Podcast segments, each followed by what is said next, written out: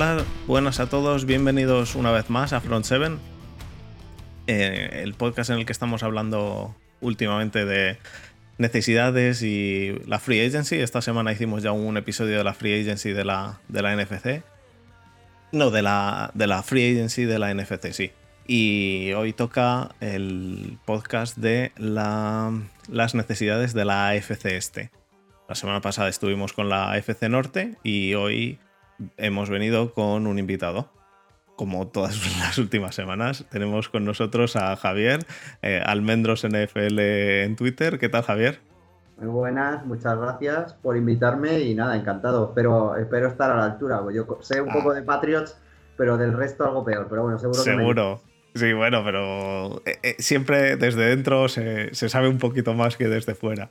Así que la semana pasada se nos fue, como éramos cuatro de dentro de la FC Norte, se nos fue a dos horas. Hoy, bueno, en realidad el stream estuvimos dos horas y cuarenta, pero por problemillas, problemas técnicos que al final nos, nos pasan siempre los, los problemas técnicos.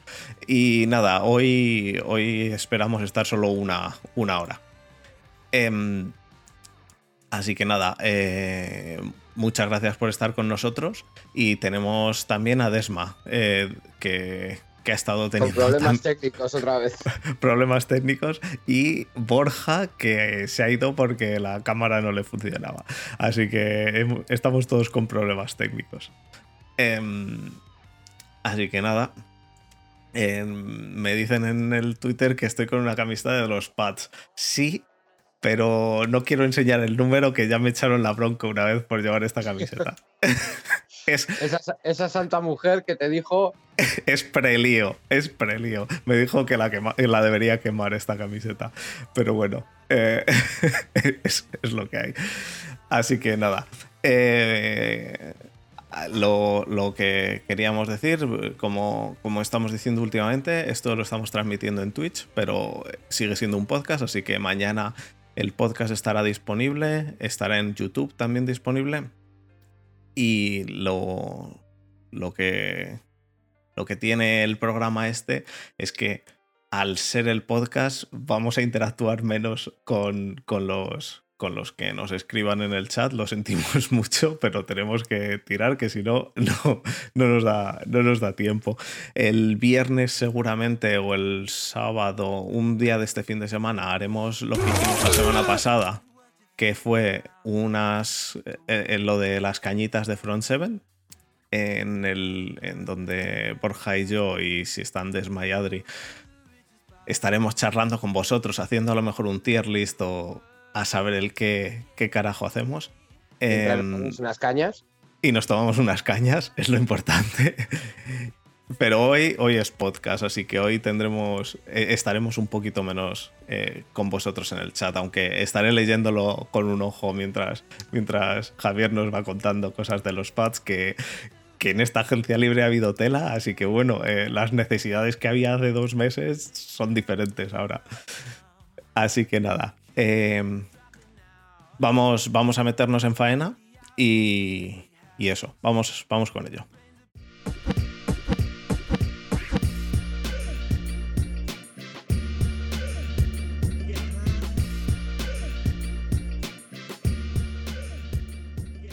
Bueno, pues em, a ver, lo primero.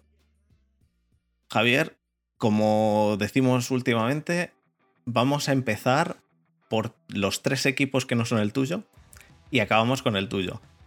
Vale. El motivo es sencillo. La primera vez empezamos con el de Borja, y no con los Niners, y, y- y nos dio tiempo para los Cardinals, estuvimos cinco minutos. Así que vamos a empezar con. con yo, yo diría de empezar, por ejemplo, por los Dolphins. Si os parece bien. Vale. Empezamos por los Dolphins y ya vamos, vamos pasando por todos. Y nos, y nos metemos en el. En los, en los pads en los que ya divagaremos un buen rato. Así que nada. Los Dolphins este año. De necesidades. eh, eh, hay, la, primera duda que había al principio de la offseason era. ¿Necesitan un quarterback? ¿Qué, qué van a hacer los Dolphins?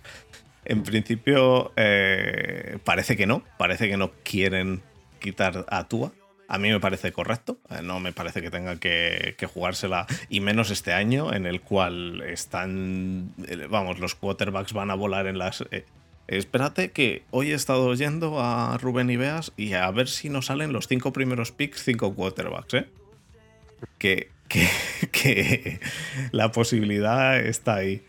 Así que, mm, pero bueno, eh, Tua, yo creo que, si, que necesita, si confías en Tua, necesitan, pues, eh, en, el- en sus primeros picks coger, coger línea ofensiva. No sé si estáis de acuerdo. Yo, bueno, la, la- la noticia de la semana fue, fue el intercambio, ¿no? O sea, Bueno, sí, bajar desde el 3 hasta el 12 para probar, para como decís, coger el tercer quarterback, que hay ahí hay todo un fuego en, en 49ers a ver qué quarterback eligen, porque también suena Mac Jones como tercer quarterback y hay gente ya que, que está bastante, sí, sí, la gente de 49ers está bastante preocupada con todo eso. De hecho, ayer tanto Sanahan como Lynch estaban en, en Alabama en el Pro Day.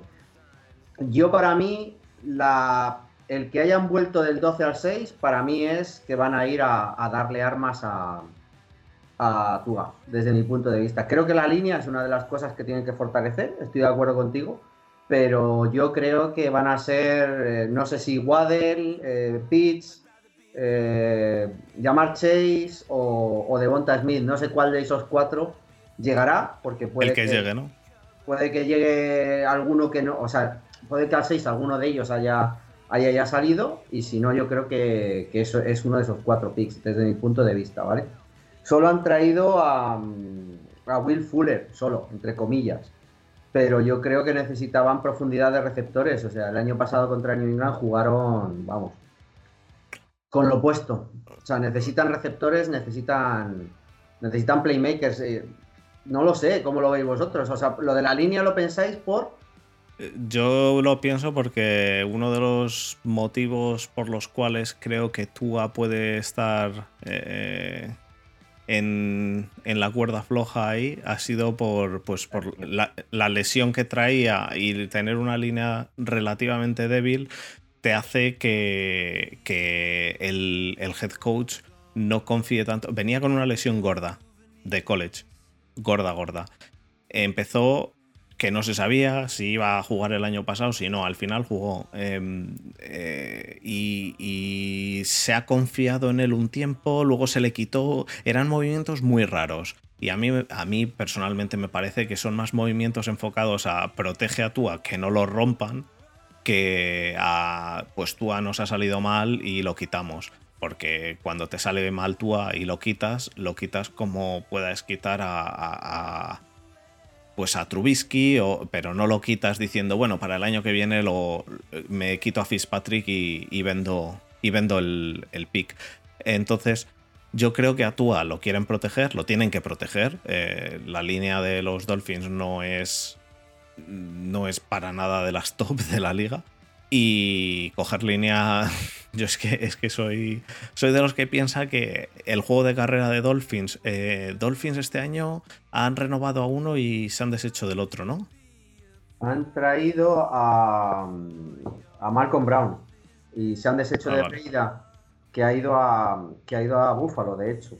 Mm. Y, pero para mí me parece un cambio positivo. O sea, yo estoy de acuerdo contigo ¿eh? en el tema de lo de la línea y, y tanto por el juego de carrera que lo necesitas, con un quarterback joven, tienen al Titan que ahora mismo no recuerdo el nombre, pero que también es bastante bueno para apoyarle. Entonces yo creo que es...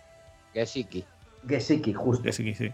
Entonces yo creo que lo que le faltan es eso, es, es salidas de, de, receptores. O sea, si no, pues eso.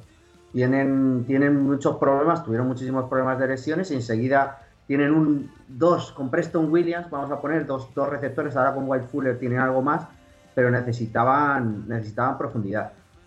Yo para mí el 6, si, si es cierto lo que dice Rubén Ibeas, sí que pueden elegir a, a Sewell como el 6, sería un pick eh, maravilloso, o sea, muy por debajo probablemente del valor del pick, y yo creo que sí que les vendría bien.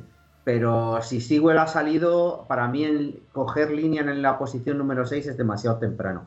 Pero es cierto que es para mí la posición más floja, eh, probablemente, eh, y, y, en cambio no han, no han hecho casi movimientos. De hecho, han perdido a Ted Carras, que fue su center titular, y no han hecho casi movimientos. O sea, la- las, mismas, eh, las mismas debilidades que vemos ni siquiera las, las han atacado ¿eh? en agencia libre. O sea que no Bueno, sé si.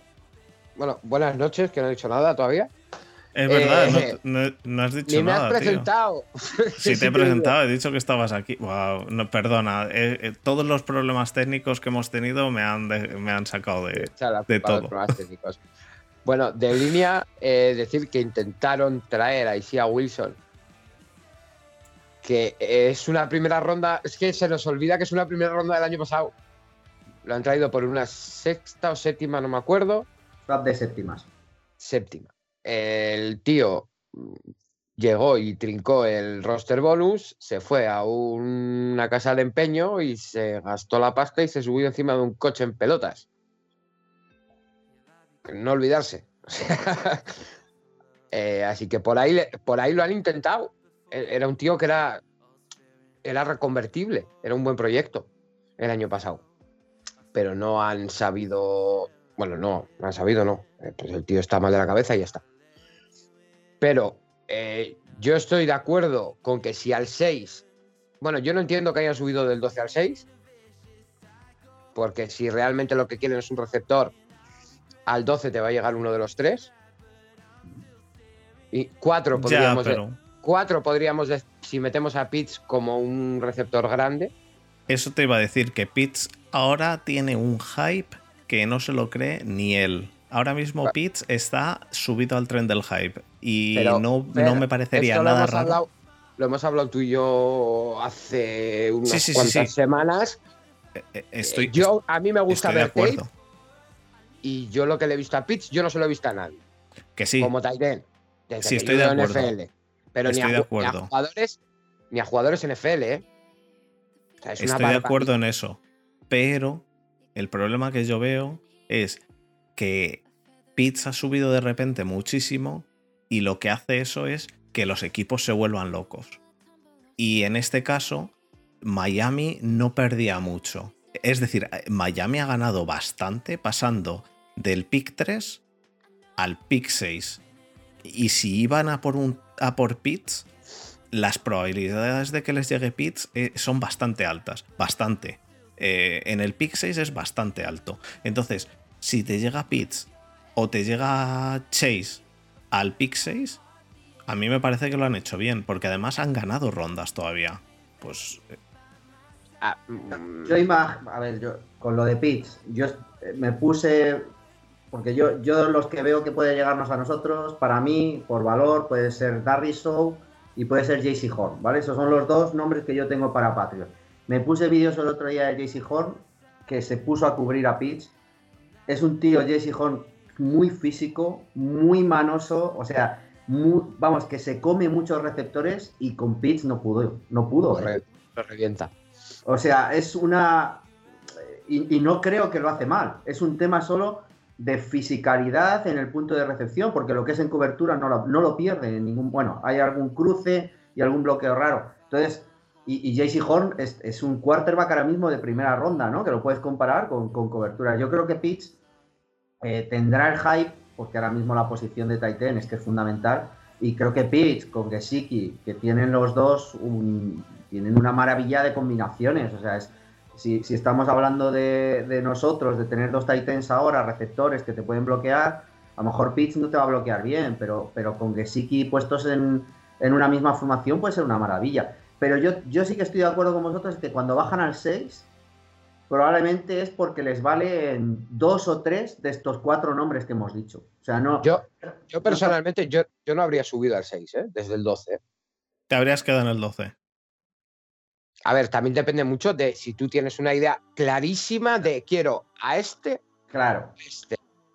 Eh, hay dos opciones. En el 6 te va a caer sí o sí. Pitts, Jamar Chase o Sewell. Uno de los tres te llega. Les hacen falta línea y receptores. Co- contando que Pitts, a Pitts podemos contarlo como un receptor. Vale, subes al 6. Yo, yo no habría subido hasta el 6, pero bueno. El pick que estaba en venta era el 6. En el 6 te va a caer uno de los tres. La pregunta es, ¿te da igual cuál de los tres? Pues seguramente porque lo que decimos necesitan línea y receptor. Es decir, eh, habíamos empezado con línea, pero receptor también. Yo creo que. Yo creo que esas son las dos necesidades fundamentales ahora mismo de Miami. Un receptor, el cual puede ser perfectamente Pitts en formación de doble Titan, aunque mm, los Dolphins y Brian Flores no son Belichick, y lo sabemos todos. Y el doble Titan. ¿Eh? Viene de la cuerda de Belichick. Sí, pero no es Belichick. Belichick es el maestro del doble Titan. Pero bueno, que una formación doble Titan, quiero decir, con dos, con dos Titans buenos, Belichick y cualquiera la, le, saca, le saca jugo. Em, y, si en vez de tener a, a Pitts, tienen a Chase, tienen un, un receptor bueno. Y si no, les va a llegar un, línea que también necesitan. Es decir, necesitan a uno de los tres. Y lo que tú dices, les va a llegar uno de los tres, porque al 6 llega, porque los tres primeros, los tres primeros picks son quarterbacks, salvo. O sea, debería ser realmente una hecatombe que Jets decida que cogen a Sewell que, y que se quedan con Darnold y que 49ers que ha dicho que no todo es como lo pintan, que al final no vaya por un quarterback. Eh, todo el mundo diría, pero ¿qué carajo estáis haciendo? Es, absurdo. Es muy, sencillo. Los Jets, el año pasado, una de sus primeras rondas, la, única persona que, el único jugador que puede entrar en esa ecuación es igual. ¿En los Jets? Eh, no, en, en que en, esa ecuación, si los equipos que hay en el 2 y en el 3 no fuesen Jets o, Claro, claro, por eso te digo, sí. Porque la única persona que entra en esa ecuación para pagar un 2 o un 3 no es un Titan, porque no es un Titan, y no es un receptor. La única persona que puede entrar es igual. Y el año pasado los Jets draftean a Beckton en primera, y este año los 49ers hacen a Trent Williams el mejor left tackle pagado de la historia de la liga. Así que Chigwell no entra en esa ecuación. Por lo tanto, ah, vale el 4 al 6 te llega o Yamar 6 o Sewell o Pitts. O Pitts. Uno de los. Y si te quedas en el 12, sabes que es muy probable que ninguno de los tres te llegue han ganado rondas de draft, se han tirado para abajo y son tres piezas que necesitan una de las tres. A mí me parece que es un movimiento que, chapó. Y además han ganado rondas, es decir, es que ¿qué más, queremos? bueno, no, son no es tan bueno como lo que han hecho en Eagles, que el año que viene a lo mejor el primer día van los de lo hacen en Filadelfia, porque ¿para qué va a ir otros si solo van a tener rondas en Filadelfia? Pero, pero yo el movimiento de Miami me parece muy bueno. Claro, pero ahí está justo la diferencia. Filadelfia está en una reconstrucción, por mucho que vayan a probar a Jalen Hurts. Pero Miami ya no está en una reconstrucción. Han pasado su segunda temporada con Brian Flores. Ya, tienen a tu, ya tienes tu quarterback titular. Ya has ido a la agencia libre, te gastaste el año pasado un dineral en secundaria y este año te has gastado cierto dinero en receptores. No puedes tradear picks y convertirlos en picks de primera ronda eternamente, porque tú tienes que hacer el equipo ya, tú ya tienes que meter el dinero. Entonces, para mí, la jugada creo que ha sido que pensaban que iba a haber 3, 4 picks de, quarterbacks, sea quien fuera, que para mí eh, Cincinnati, si no elige a Sewell eh, y tradea hacia abajo, es porque le gusta otro tanto como Sewell, que no lo creo. O sea, para mí Cincinnati tiene que ir a por línea, sí o sí. Y en el 6 debieron pensar, me va a llegar todo. O sea, va a haber cuatro quarterbacks más Sewell, los cinco primeros picks, y voy a elegir en el 6 lo que quiera, porque yo tener el año que viene y el año que viene dos y tres rondas de draft como Eagles no me vale. Yo ya tengo que empezar a poner a gente al que le pueda dar a Tua. Entonces, para mí, lo que pasa es que me, ha chocado, ¿no? Bueno, ya veremos a ver el pick 18, etcétera, pero si salen con si salen con un línea en el 18, si les puede llegar alguno de los que hay, y, tienen segundas rondas también, que hay gente buena en segunda ronda este año, y salen con uno de los, el que les guste, que ya te digo que no sé ahora mismo cuál les gusta, y ya está, y se lo han asegurado. Y hay que, no tenemos que olvidar tampoco que por lo que yo he leído, Eagles quería el pick número 3 de, de Dolphins. Sí, Dolphins. Pero lo quería por Wilson. Entonces, cuando han debido ver, porque ya lo deben saber, que, que Jets va a ir a por Wilson con el número 2, eh, ellos han, digamos, por eso, por eso se produce el intercambio tan rápido. 49ers apuesta fuerte, lo que sea, y ya tenían hablado con, Eagles, ya habían estado hablando Eagles y Dolphins y estaba todo más o menos ya congeniado. Entonces, para mí es, eh, ahí está la clave. Yo, yo creo que están apostando a todo esto que pensamos que debían a lo mejor haberlo atacado en agencia libre, como no solo Fuller, sino a lo mejor un segundo receptor más, que era un año muy bueno para ir a agencia libre y que se está pagando, se ha pagado menos de lo que se va a pagar en, receptores. De línea por receptores sí. Por receptores, sin duda alguna, este año ha sido el año de ir a por un receptor en la agencia libre. Lo que pasa es que el receptor 1 como tal solamente salía Goladay y es. Bueno, y Juju, que también es semi no, no vamos a entrar, no vamos a entrar otra vez en eso. No. Pero Juju, es, Juju ha sido uno. No vamos a volver a entrar en eso. Bueno, el caso. Para la gente normal, el único receptor número uno que, ha salido a la agencia libre es Goladay. Y el pastón que se le ha pagado a un tío que ha estado en los Lions pasándole el balón a Stafford, que eso es un plus, no me parece lógico. A mí me parece que se ha sobrepagado a Goladay. Sí, sobrepagado. Estaba este año, sí. Así que, así que es, muy buena opción coger a Fuller, que es un especial, realmente Fuller es un especialista en profundo. Aparte de que tiene dos manos con dos ladrillos. Y en el draft, subes al 6, sube al 6. Llama Chase, Pitts, que te cae. Yo personalmente, yo personalmente, si, si cae Sewell, que no creo, porque Cincinnati debería cogerle, si cae, mi opción, si fuera los Dolphins, sería el pick número 6 para Sewell. Y ya cogeré un receptor. Yo, estoy de acuerdo. Yo, yo es que soy muy de en primera ronda. Yo, soy de los de en primera ronda vea por gordos, en, en, tercera ronda vea por running backs. Y creo que es lo que hay que hacer. Y, y me, molesta cuando un equipo, no me molesta, pero me parece absurdo cuando un equipo va en primera ronda por un running back mm, y me da igual el running back que sea, eh, incluso Saquon Barkley, porque no puedes construir un equipo, como ya hemos dicho en otras veces, alrededor de, de un running back. Y me, y me parece que, un, que una línea ofensiva que proteja a tu quarterback es fundamental. Y encima la línea ofensiva es que, es que no solo protege al quarterback, es que la línea ofensiva hace funcionar al running back. Y hay running backs que han funcionado muy bien con una línea ofensiva buena y que no han funcionado un carajo con una línea ofensiva mala. A ver, es, que, es que Miami puedes, puedes tener la estrategia que quieras porque vuelven a elegir en el 18. Entonces, claro, si está Sewell, yo entiendo que sí, que, que a lo mejor eligen a Sewell. Pero yo entiendo que Sewell no va a llegar al 6. Entonces ahí la jugada para mí es, elijo al mejor playmaker de este draft, digamos playmaker, receptor, titan, al que yo quiero, al que me gusta, de toda la opción. Y en el 18 a lo mejor estoy cogiendo a un que al tercer, al cuarto mejor línea que hay en primera ronda este año, incluso en segunda. Es, ahí está el balance, yo creo, porque tienen, si no tuvieran una elección, o sea, si no tuviera una segunda elección en primera, pues estoy de acuerdo. Pero vamos, yo para mí, si llega a Sewell, cogerán a Sewell. Yo no creo que vaya a llegar al 6. Pero yo para mí creo que el 6 está pensado para un playmaker. Y en el 18 yo entiendo porque han atacado muchísimo más la defensa en agencia libre, que es otra cosa que podemos también discutir. ¿Por qué le han dado tanta vuelta a agencia libre? Se han deshecho de Van Noy, han traído se quitan a, se traen a McKinney de, de, de, Texans, han hecho ahí una defensa que para mí creo que funcionó bien, ¿no? A lo mejor... Eh, el año pasado funcionó muy bien.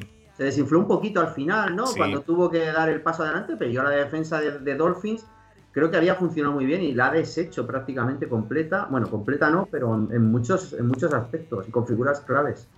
De todos modos, yo...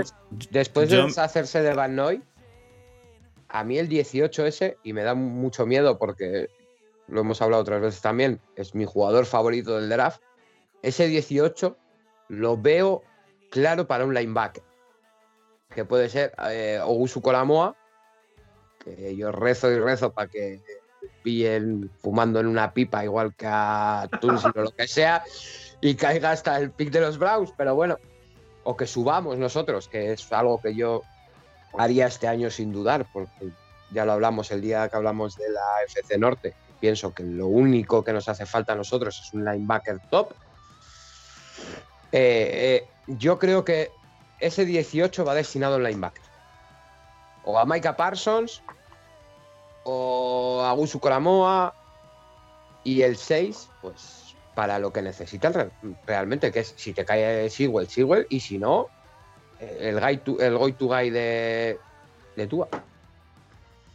A ver, eh, Coramoa para mí, que me encanta, que me encanta, es, es un perfil de... Mm, es otro perfil de, linebacker. Eh, yo, de hecho, no sé si a Cleveland lo que necesitas es ese perfil, eh, tampoco.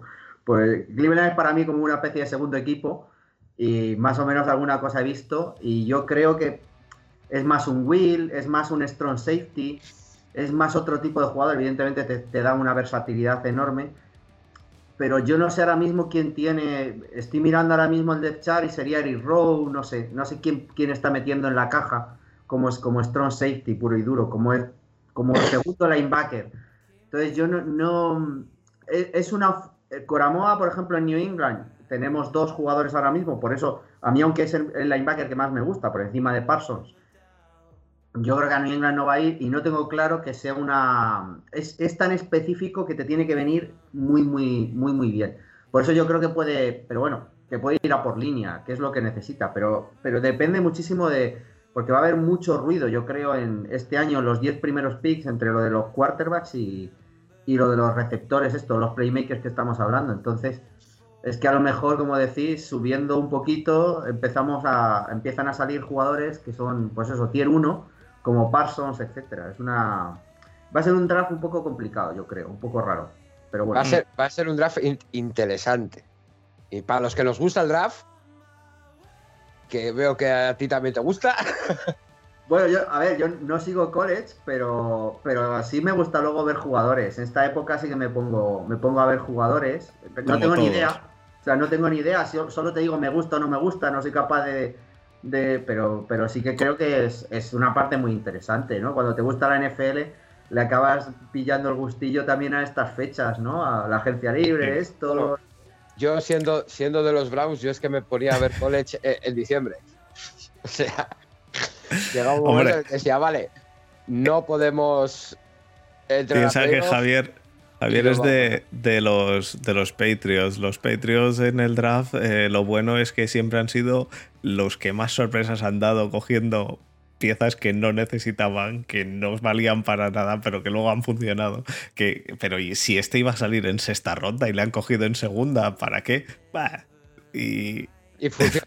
y seis Super Llevamos unos años que yo creo que, estamos dando más, más de car que de arena. Pero bueno, yo ahí hay muchas, muchos errores, yo creo. Pero bueno, vamos a ver. Eh, esto nos dice Jesús que, que Sewell es el, el offensive tackle más dominante en, años que se presenta al draft. Y, sí, es. Eh, cuando ves el tape, es, es un monstruo. Pero es eso. Luego también lo malo del draft es esto. A mí, a mí los mock drafts me gusta oírlos, pero no me gusta ponerme a hacer uno. Porque es que veo que estoy echando el tiempo en algo que mañana, vamos, de hecho, el viernes pasado, el viernes pasado, todos los mock drafts que se habían hecho se fueron al carajo porque 49ers cambió el pick. Díselo, a los chicos de Root Running y sacaron sus mock drafts el jueves. Pues, y, vi el tweet que dijeron, eh, los, mock drafts hay que hacer nuevos. ¿No? ¿No fueron ellos? O no me acuerdo quién fue. Vi alguien que puso, eh, hemos sacado los drafts, hay que sacar eh, los mock drafts, hay que sacar mock drafts nuevos porque nos han cambiado todo. Entonces, habrá que ver, habrá que ver. Pero sí, vamos, yo creo que la necesidad básica de, de, Miami, como hemos dicho, el equipo está bastante sólido, el equipo está bastante bien hecho, la defensa ha sido sólida, veremos a ver eh, yo necesidades como tal en defensa no veo porque creo que han eh, cambiado piezas las cuales me puede parecer mal los movimientos que han hecho, pero no creo, eh, pero no, no han demostrado nada en defensa todavía, entonces no puedo decir eh, no les va a funcionar. Entonces, yo creo que en lo que se tienen que focalizar ahora mismo es en el ataque. Después de ver la temporada pasada, se necesitan focalizar en defender, en proteger a Tua y en darle algún arma más a Tua. E, es eso, un wide receiver uno top y línea ofensiva. Eso es lo que, lo que creo que deberían focalizarse. Que quizá te cogen a un linebacker en el pick 18. Pues sí, porque hay muchos wide receivers que te llegan eh, que sean un poco diferentes, pero que son muy buenos. Eh, véase Metcalf, que te llega a la tercera ronda, ¿no? ¿No se, no se cogió a Metcalf en tercera? ¿O en segunda? Segunda. O en segunda. A final Finales de segunda. A, a final de segunda. Entonces, eh, te puedes esperar a la segunda ronda.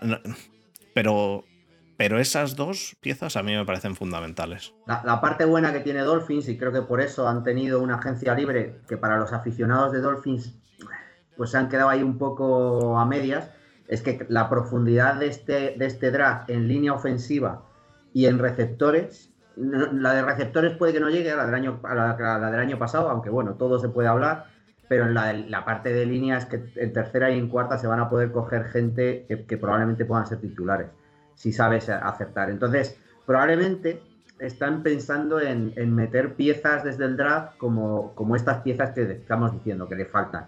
Yo creo que por eso no han atacado tanto a la agencia libre. Pero bueno, Puede ser. vamos a ver, pero tienen que aprovechar, ¿eh? O sea, esto. Y ese es el problema de lo de los quarterbacks. Tienes que ganar en- con un quarterback en contrato rookie. O sea, la NFL hoy está montada para ganar con un quarterback en contrato rookie. Es el segundo año de Tua. Probablemente, mm, yo creo que va a ser demasiado temprano este año, pero tienen que tener el target del año que viene, el siguiente. Si no, la historia se acaba. Eh, lo hablaremos luego con, con, Buffalo, que tienen que renovar a Allen este año ya. Entonces, Ya, pero yo, yo lo de la renovación lo hablamos si quieres con Búfalo, pero lo de la renovación no lo veo tanto problema en el momento en el cual sabemos que van a subir el, el cap, porque no van, a, no van a dejar que la NFL se muera. Ya te digo, yo ya lo he dicho en el podcast, me, ha- me ha- me haría mucha gracia ver que el año que viene no suben el cap, incluso que lo bajan otros 10 millones No, y, no. ver, y ver el mundo arder no, pero, sabemos todos que no va a pasar. Entonces, ni va a pasar eso, ni van a dejar que se caiga. Entonces, eh, y los Void Years los van a mantener, no los van a cancelar para el año que viene. Entonces, en este momento en el cual se han hecho contratos de más de 120 millones, me parece, ¿no? O de, o de 80 y pico millones a, a yo que sé cuántos años, que han hecho un cap hit de este año de 8. 80 y pico millones que han hecho un cap hit de 8. Em, en ese momento, eh, y sabiendo que en dos años van a subir el, el- el cap muchísimo, pues sabes que lo que dice Borja, que el cap eh, que el, que el salary cap son los padres. Entonces, eh, yo creo que es cierto eso que dices hasta el año pasado. Eh, hasta el año pasado sí, porque el cap no subía tanto como subían los contratos de quarterback pero los contratos de quarterback van a seguir subiendo de manera progresiva y va a haber un subidón ahora de, de lo de las televisiones eh, del CAP que va a volvernos a poner en el, en el escalón anterior. En el, da igual, le puedes hacer un contrato largo y, y, y en mi opinión no va a ser tanto problema de aquí a dos años. Entonces, el año que viene, pues le tendrás que hacer un contrato con 50 Voyagers y que se, y que se vaya hasta que el tío tenga 100 años, pero que sabes que lo vas a volver a reestructurar. sí, pues, Pero bueno, bueno, luego lo- vamos a pasar. Pasamos a Buffalo, que ya que hemos empezado a hablar con, de ellos, Buffalo claramente eh, tienen un quarterback que a mí me gusta mucho. Me parece que está loco, me parece que está loco y que, y que mañana mismo se puede reventar la cabeza en un slide de los que hace con la cabeza por delante.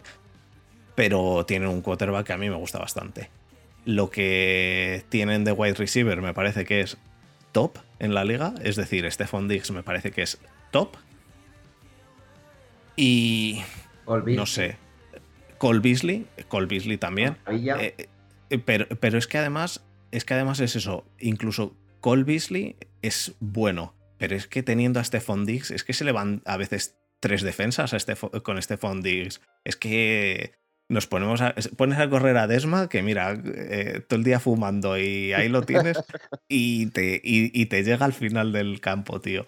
Eh, y además el quarterback es, es muy móvil y tal. Eh, vamos, móvil además eso, con locura, con que se tira de cabeza. Y, y no tiene miedo a nada. Entonces, eh, eso, eso es muy peligroso en ataque. Quizá en defensa. en defensa, en línea defensiva, línea defensiva por los laterales, eh, para hacer un poco más de pass rush. Quizá ahí deberían reforzar. No sé en secundaria si por los corners o por el safety. De safety, ¿quién está ahora? No, han renovado a Mika Hyde. ¿No? Sí, han renovado a Mika Hyde. Y... No, la secundaria yo creo que es, es una secundaria top, ¿eh? A mí me, me, parece muy buena. Yo creo que necesitan eh, pass rush. Eso es. El año, pasado, el año pasado eh, están fuera por eso. Hmm. Justo, ese iba a ser mi comentario. Cógete el partido de Kansas tú contra ellos y cógete luego la Super Bowl. Y, te darás cuenta, tu, tu, rival eres Buffalo, tu rival es ya Kansas, estás en ese nivel. Tienes que pensar. perdona, te he interrumpido, acaba. No, no, tranquilo, tranquilo. el tema es ese. El año pasado pierden, eh, eh, no están en Super Bowl por no saber cómo atacar la línea de Kansas, que era regulera, y no saben atacar. Tú, tú imagínate el equipo de, linebackers y de línea, vamos, lo que hace el pass rush de, de Tampa Bay en Buffalo. Ojo, ¿eh? Pero eh, eh, el, pass rush de, Tampa Bay en cualquier equipo. Ya, bueno, pero. o, de, o de Steelers. O de Steelers, un pass rush sólido en Buffalo. Me parece que. Me parece que sería eh, top, top, top, top en, en, la división. Vamos, de hecho, me parece que esta, esta división va a ser una. Va a ser lo que el año pasado fue la AFC Norte.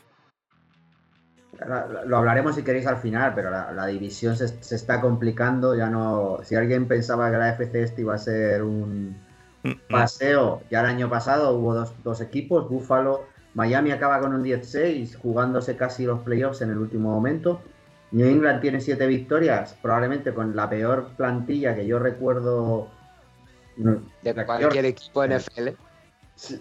No sé si de cualquier equipo, porque he visto los Detroit aquellos y los Miami de hace unos años que acababan con cero con una victoria, pero muy mala plantilla, o sea, y los Browns, dilo, que tú también te gustan los Browns, pero los Browns también, dilo.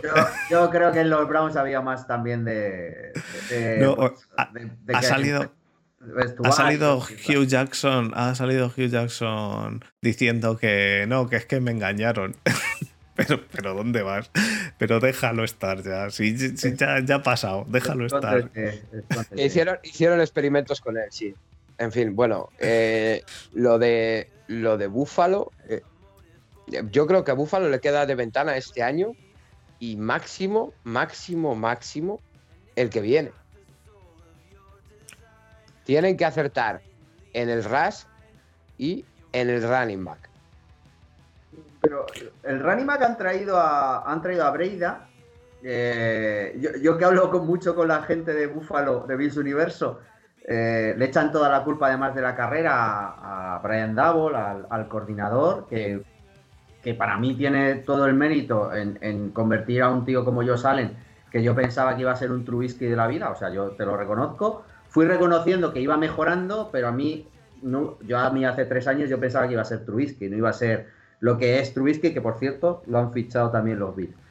Y, en cambio han convertido a un tío que, yo nunca pensaba que pudiera llegar a eso, ¿no? Entonces, eh, tienen el juego de pase, que lo habéis dicho, que es una maravilla, pero en cambio para mí no tienen, eh, no están aprovechando lo que tienen o las posibilidades que tienen en el juego de carrera y tienen, y tienen, eh, tienen running backs que, que podrían estar funcionando, o sea, podrían tener un juego de carrera mucho mejor.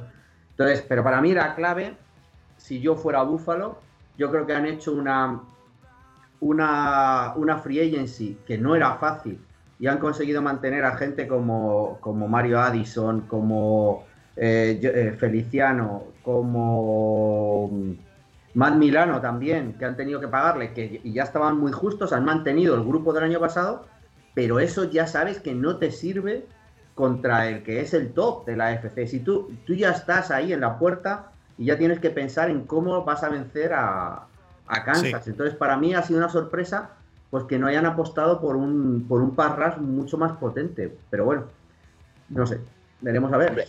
Yo supongo que el no haberse tirado en agencia libre a por un pass rush es por tema de que saben que tienen que renovar. A ellos, a ellos salen,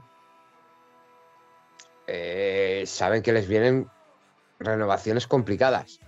Supongo que la apostarán todo al draft, a que coger el mejor draft posible yo lo siento, pero lo de las renovaciones complicadas, lo que le he dicho a Javier. Eh, eh, mira, teníamos a los Saints 80 millones por encima del cap y han pasado sin problemas, incluso con, espacio. Bueno, sin problemas, sin problemas. Han perdido a Don Rankings. Han sí, sí, sí.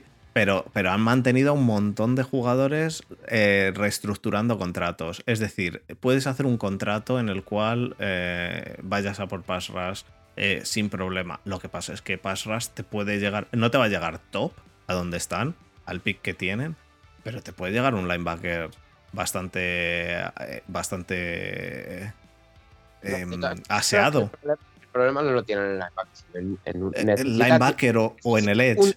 Un, edge especialista en, meter presión al quarterback.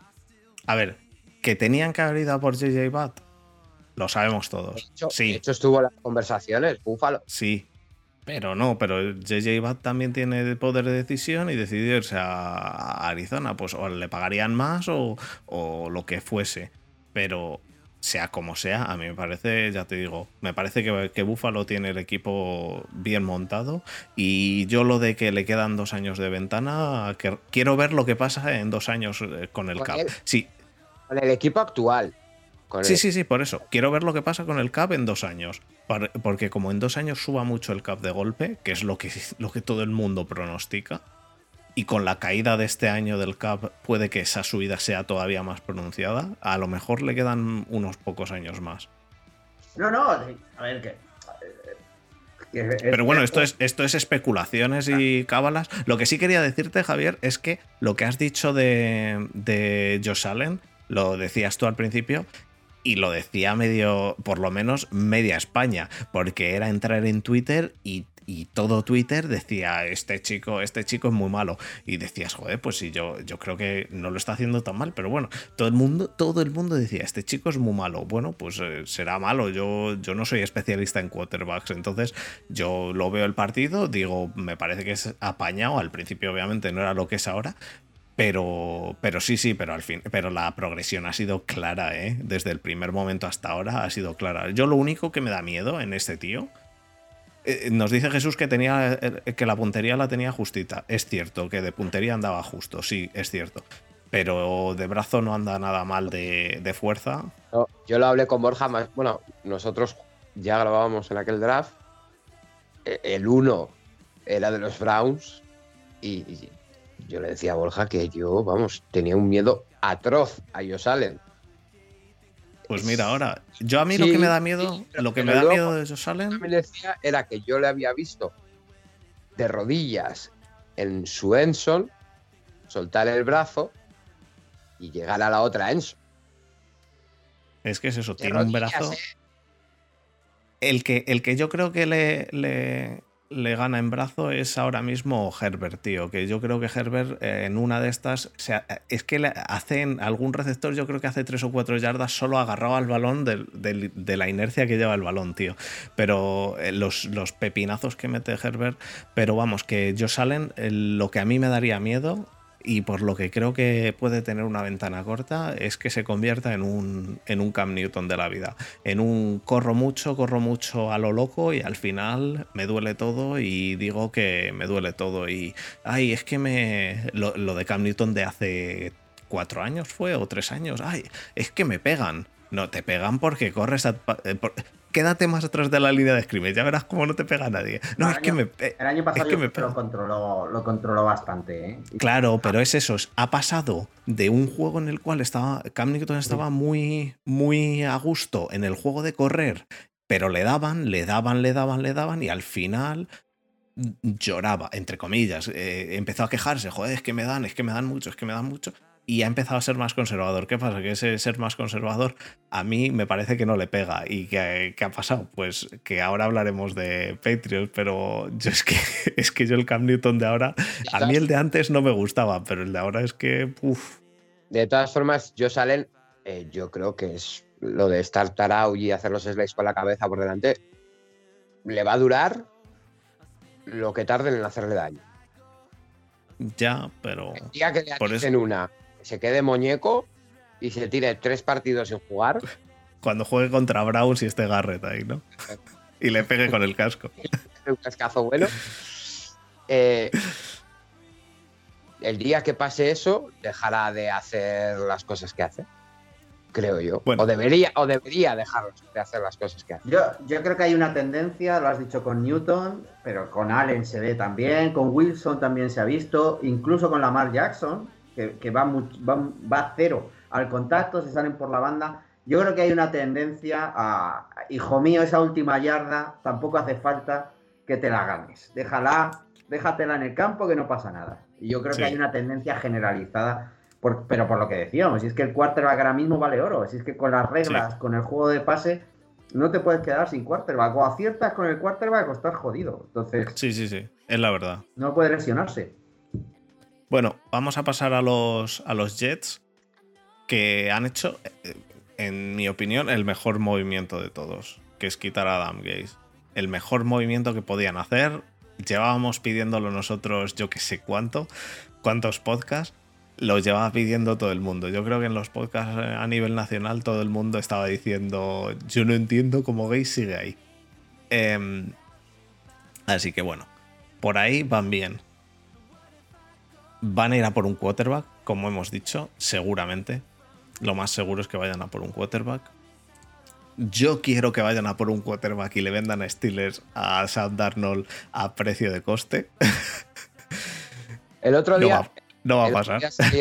salía, un tweet, no sé si de Rapa por o de Schefter, no sé, de alguno de estos insiders, que decía que había equipos que habían ofrecido una tercera y había otros equipos que decían que es que una tercera les parecía demasiado.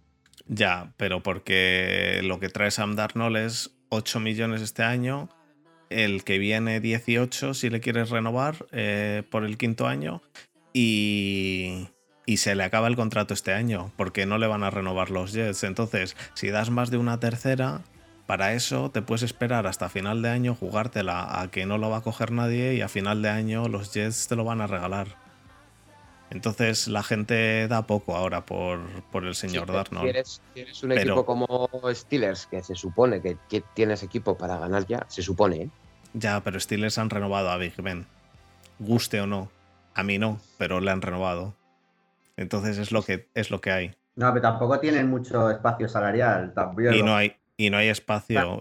De hecho, no tienen, no tienen renovado a Villanueva todavía. No, no, no. Ni creo que. Pero a Villanueva no creo que haya que renovarle, no por espacio salarial, sino por el desempeño de este año. Que no estamos ya en 2017. Y a mí Villanueva me gusta mucho, me ha gustado mucho, pero Villanueva ya, pues en el left tackle no, es un puesto muy complicado, joder, y por eso se paga mucho, porque es un puesto muy complicado y llegan rápido al fin de, la de su carrera en el, left tackle porque no, er, no son capaces de, de, mantener el nivel.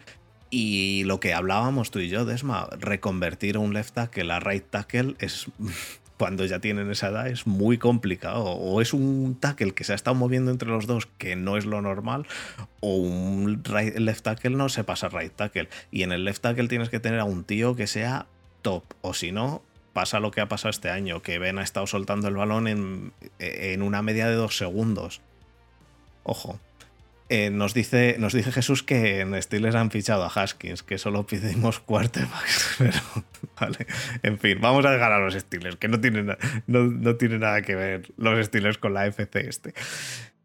Los Jets van a mantener a, a Darnold para venderlo y van a coger un quarterback casi seguro en el segundo pick.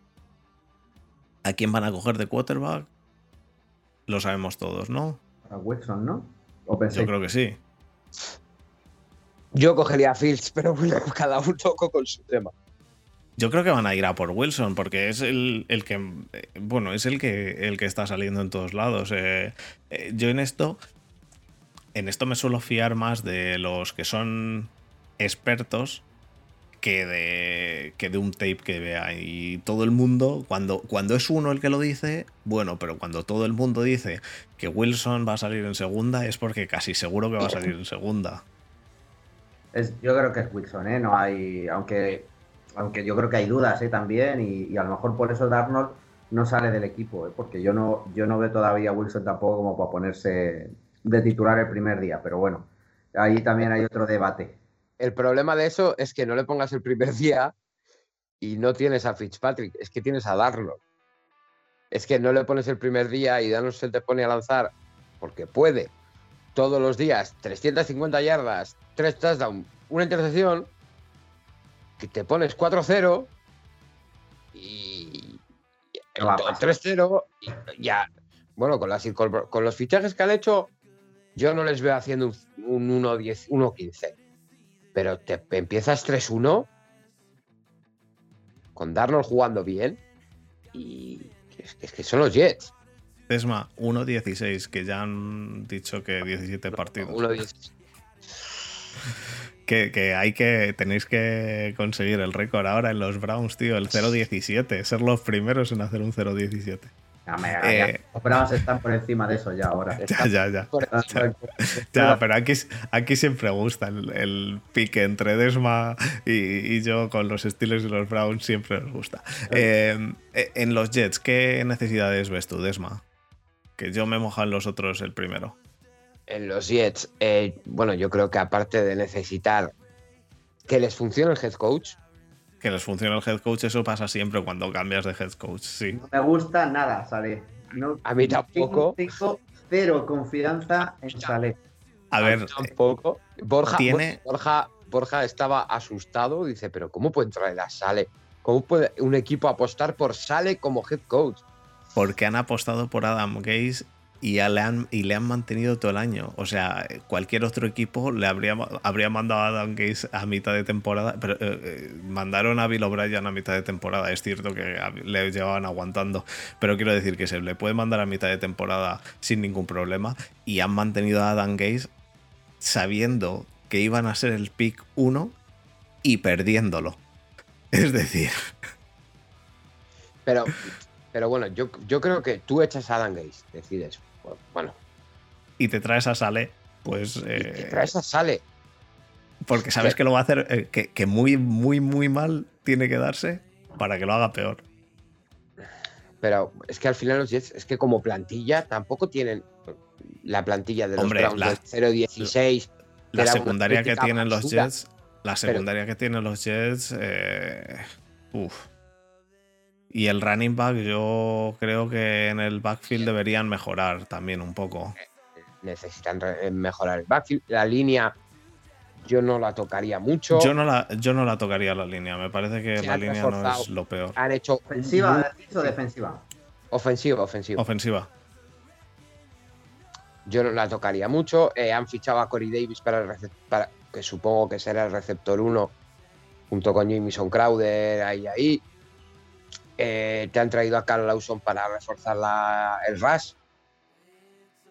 Yo es que creo que lo han hecho muy bien en esta agencia libre.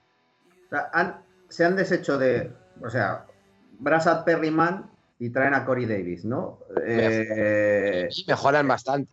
Claro, en la, en la línea se va Pat Eflin y traen a Dan Finney, que es mejor. ¿Sabes? Todo, o sea, cada jugador, eh, cu- cuando traen a Carl Lawson es porque han perdido a. Joder, ¿quién estaba aquí? Lo tenía apuntado antes. Eh, Tarral Bassam.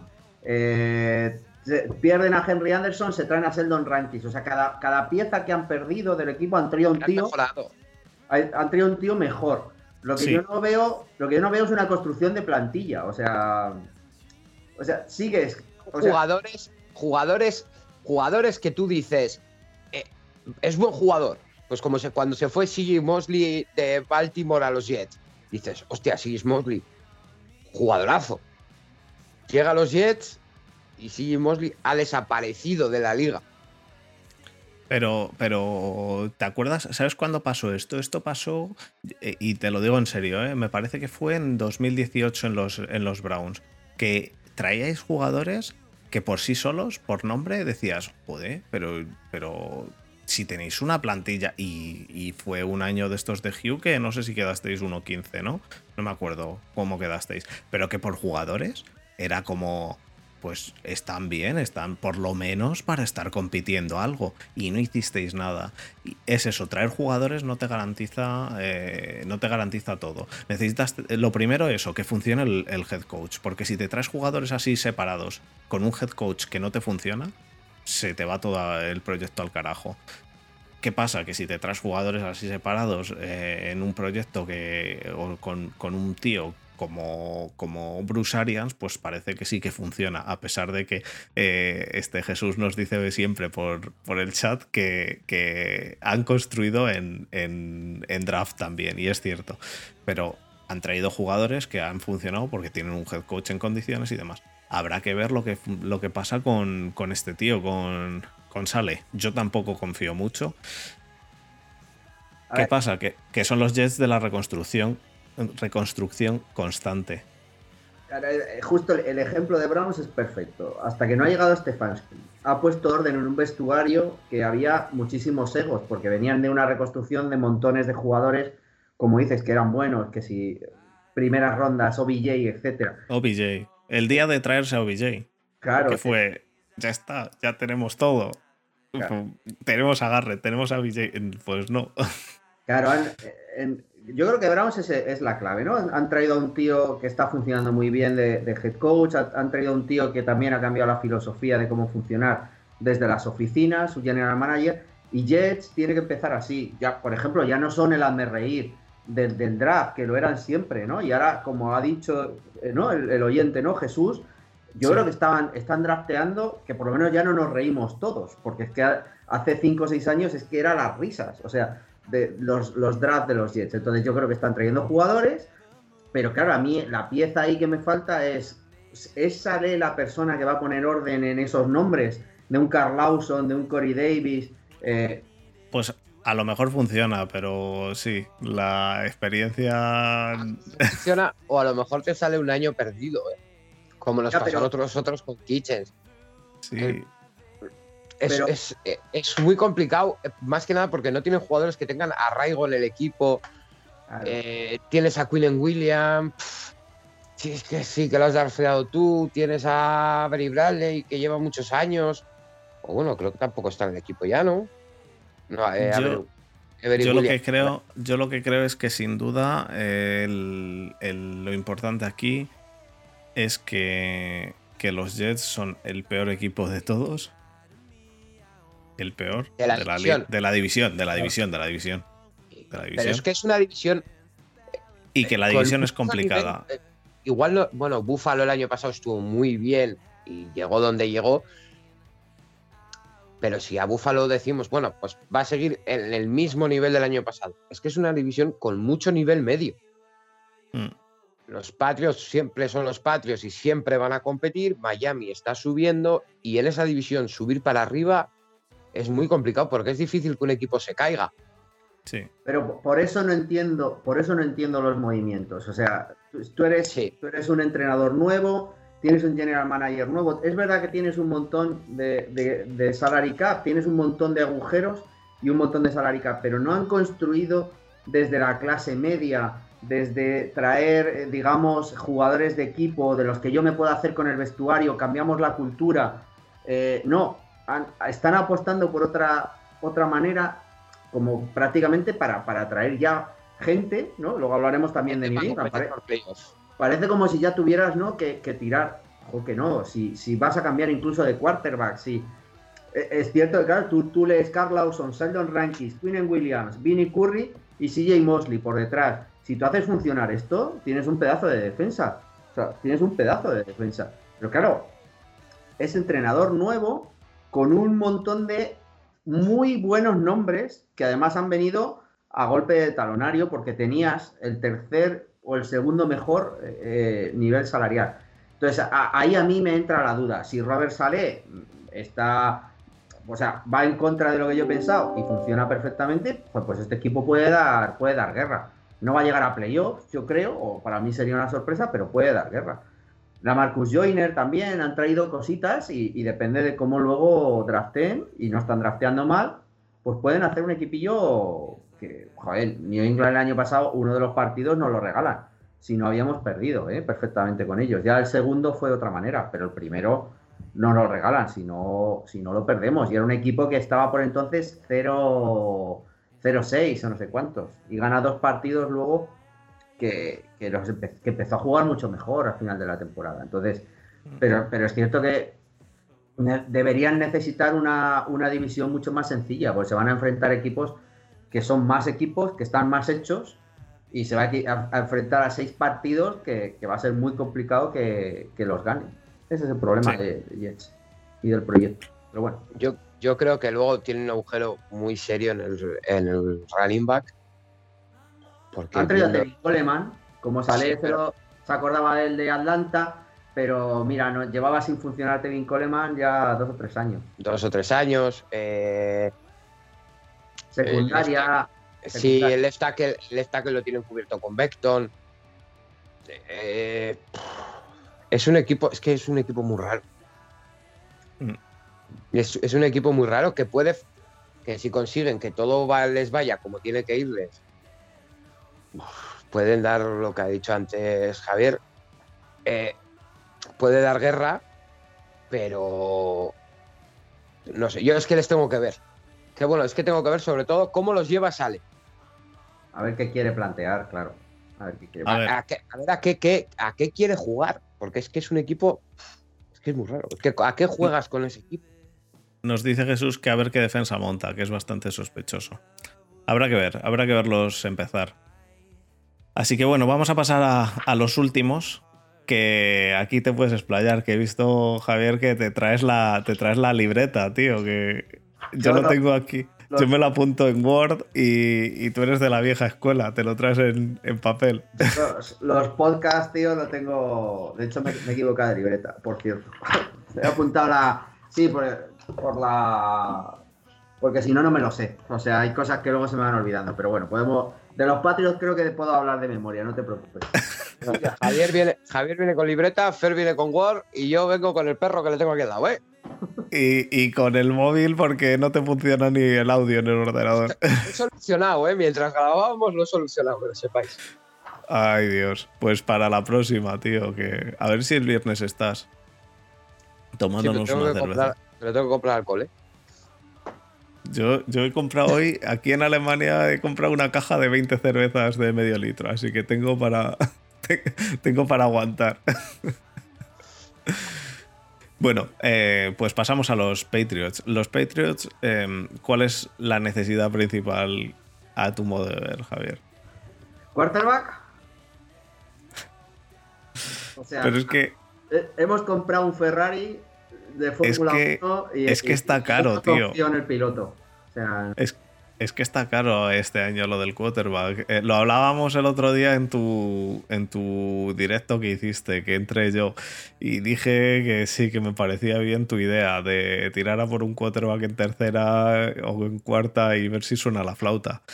Pero es difícil, ¿eh? Es que coger un quarterback en, tercera también. Eh, es que yo llevo, llevo se cogió a, en los Steelers se cogió a Dobbs en tercera, se cogió a Rudolph en tercera y no confío, no confío en ninguno de los dos.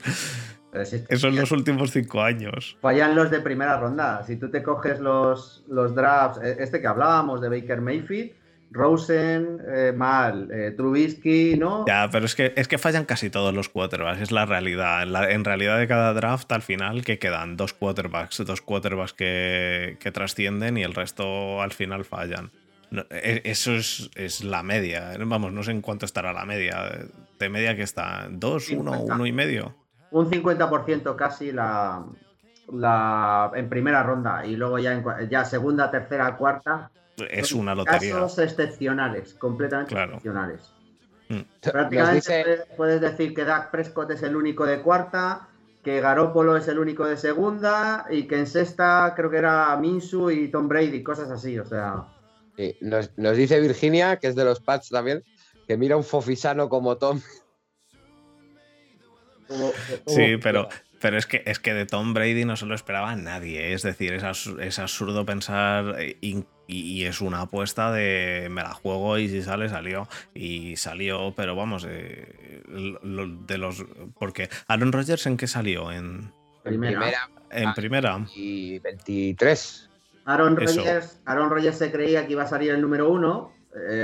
sacan a Alex Smith y él cae porque tenía problemas de carácter que son evidentes y cae hasta el veintitantos. Y, mm, bajó al veintitantos, sí. Green Bay ni siquiera quería ni siquiera quería draftearlo porque tenía Brett Fabre. Tenía Fabre, claro, y mira, y el mejor movimiento. Son movimientos que salen y, y han salido, pero es, es, una lotería. Y vosotros ya habéis tenido suficiente lotería con, con Tom Brady y con, y con lo que habéis estado drafteando. Pero, ¿qué necesidades aparte de, del quarterback ahora mismo? Porque, porque en realidad este podcast lo hacemos el día que fue el 7, ¿no? Pues el 8 de febrero y puedes soltar una ristra de, de, posiciones. Pero desde entonces, este año, Belichick ha cogido el talonario y ha dicho: el equipo, si lo hablábamos antes, la plantilla era una. no, voy a poner calificativos, pero tenía mucha falta de talento. Se ha quedado con cuatro o cinco jugadores, o seis a lo mejor, pues a, menor precio, los ha ido renovando cuando ha ido eh, han ido probando la agencia libre, pues tipo eh, James White o Lawrence Guy, por ejemplo, o Dietrich Weiss sí que lo ha traído pagándole más pero vamos, básicamente ahora mismo para mí eh, la posición de quarterback está completamente imposible, salvo que estén enamorados. Y por lo que me he estado viendo del, del, Pro Day de Alabama, hay algunos gestos de, de Belichick. Lo he visto. Belichick haciendo así. Yo, Belichick haciendo. Yo esto no lo veo. Y a la, a la mitad del, del, este llega allí Seiban y se ponen a hablar, que yo creo que ya ni le hicieron ni puto caso yo creo que Mac Jones no, no, gusta y además yo creo que Mac Jones va a salir en primera ronda pues porque estamos porque estamos ya locos con el tema de los quarterbacks, pero no es un no es un quarterback de primera ronda. Entonces es por es por reducción al absurdo, o sea, tenemos que coger un quarterback sí o sí porque Steedham eh, creo que no va a funcionar o parece que no va a funcionar, no ha funcionado ya, pues malo será, ¿no? Que, haya que esperar mucho más.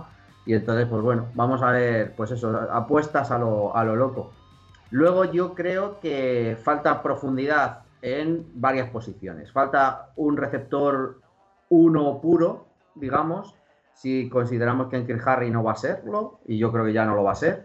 Creo que necesitamos profundidad detrás de Hightower, hay poco en cuanto a linebacker.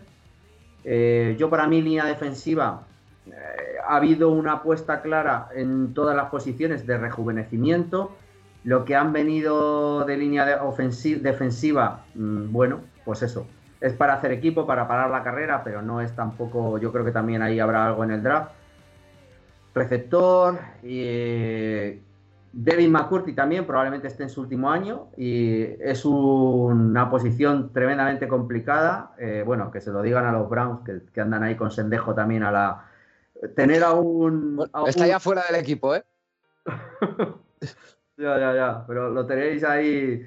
Es que tener, tener un free safety hoy en día que te pueda jugar en single high, el solo, es muy, muy complicado y no hay. De hecho, este draft viene flojísimo en, ese aspecto. Entonces, eh, a ver cuál es el futuro de McCurdy, porque nosotros jugamos mucha cover 1, incluso cover 0 y, y ese tipo de safety lo necesitamos.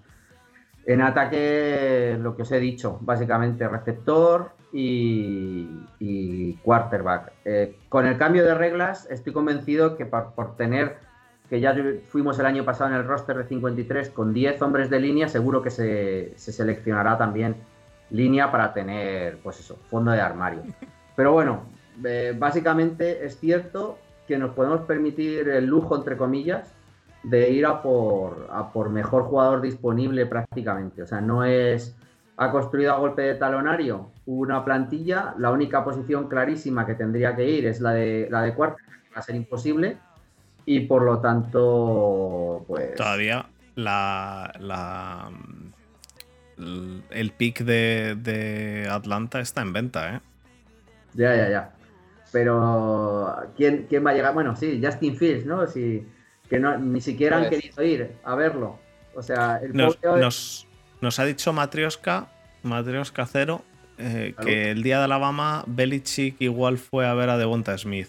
Me imagino que vendrá de, de tu parte, Matrioska, porque no me suena. Matrioska y Virginia son, son seguidores de, de Patriots y sí, son vienen, vienen mucho por, por, por el tema de Twitch y eso. Son, o sea, les saludo, vamos, que, que siempre están Yo- por ahí. Eh, Perdona un seg- un segundo que te corte. Eh, la opción de Trey Lance, eh, de Trask, no, no la contemplas. a mí no me gusta. Ahora, yo te digo una cosa, y, bueno, ya, ya, ya os lo he comentado antes con lo de Cam Newton. O sea, para mí Cam Newton no, no es el futuro ni el presente. O sea, es un empeño de Belichick y creo que se está equivocando. O sea, Belichick está cómodo con, con un año de, de Cam Newton y ya veremos. Pero sí que te digo una cosa, y te lo digo también con lo que hemos hablado antes de Josh Allen. Creo que a lo que es el paquete ofensivo de New England ha traído un tipo de juego creo que está para quedarse y que evidentemente con Tom Brady no lo podríamos tener, que, son las RPOs, aunque luego hemos visto a Tom Brady hacer RPOs, eh, eh, option, eh, doble option, eh, carreras con el quarterback, ¿qué más? Tip- tipos de paquete que creo que vamos a ir a por un quarterback móvil, o sea, ahora mismo lo vimos con Allen, lo hemos visto, lo hemos visto con Mahomes, lo estamos viendo con, con Lamar Jackson, claro, pero con la mayoría de los quarterbacks, creo que lo del quarterback móvil como amenaza eh, ha, ha llegado para quedarse. Y entonces Kyle Trask no cumple esas opciones. O sea, creo que. Y por ejemplo, Steedham sí que es un tío que te puede salir y que le puedes aplicar ciertas cosas de ese tipo. De ahí, de ahí pueden venir los fichajes de los Tidens. De Harten Henry. Claro, claro, tú, Linus ali- Smith. claro, tú aligeras eh, con, con un, un personaje. De hecho, a Scarnecchia le hacen una entrevista el otro día. Scarnecchia no, no sé si lo conocéis, pero bueno, es, es un, es un tío que lleva, ha, estado 40 años o 50 prácticamente en la NFL, ha sido y, y lo consideran el mejor entrenador de línea de la historia y hay gente que incluso dice que tiene que estar en el Hall of Fame. En el Hall of Fame general, no el de Patriots, Sí. siendo entrenador de línea, que fue head coach, creo, dos partidos cuando echaron a uno en los años 80 o 70 en, en New England.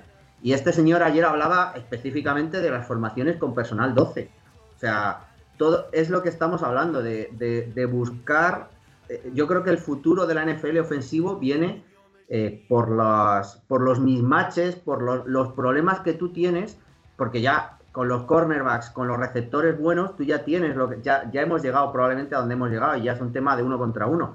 Cuando tú ya no tienes esa ventaja en los unos contra uno y con Cam Newton no la tenemos, pues tienes que usar formaciones, y lo hemos visto con Sarkisian también, con, con Alabama, y tienen un tío como Mac Jones, que es peor quarterback que los otros 4 o 5, y en cambio parece mucho mejor porque los propios sistemas, los propios esquemas, están haciendo mucho mejores a los quarterbacks. Entonces yo creo que por ahí va el futuro, y, y- creo que en New England lo han visto, creo que Saban ya ha reconocido que tiene que ser así, lo que pasa es que, claro, Saban tiene el quarterback que tiene y pone el quarterback que pone, pero, pero yo creo que el futuro va por ese lado. Por eso creo que Kyle Trask, volviendo a la pregunta que me estoy enrollando, creo que Kyle Trask no es el futuro. Y hay, hay jugadores que sí que son móviles, eh, Mills, eh, Jamie Newman, etcétera, en tercera o cuarta, que no te están dando mucho menos de lo que te puede dar Kyle Trask, desde mi punto de vista.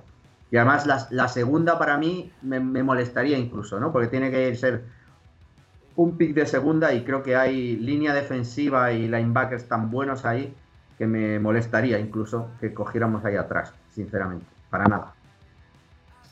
Bueno, veo aquí que tenéis tres cuartas.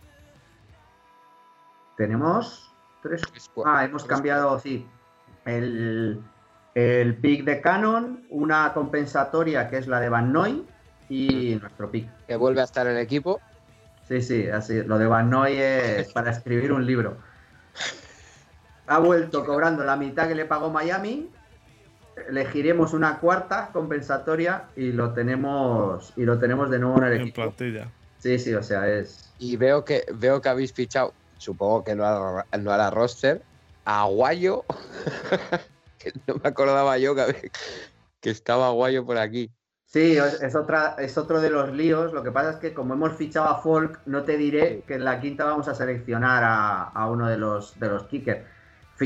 eh, seleccionamos en quinta, que Belichick cuando selecciona en quinta, Belichick corta el draft, primera, cuarta, la quinta no suele, no suele coger nada y luego sexta, séptima ya son tiros al aire, ¿no? Gente lesionada o, bueno, perfiles más bajos.